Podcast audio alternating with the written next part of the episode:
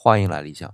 上一期其实是问了两个问题：密主究竟是干什么的？为什么会列在郊祀志里？而我只回答了一个密主是干什么的。至于为什么会列在郊祀志里呢？就留在今天说。还记得我在上一期提到过，密主官这个官职是秦始皇正式确立的。那记载在哪里呢？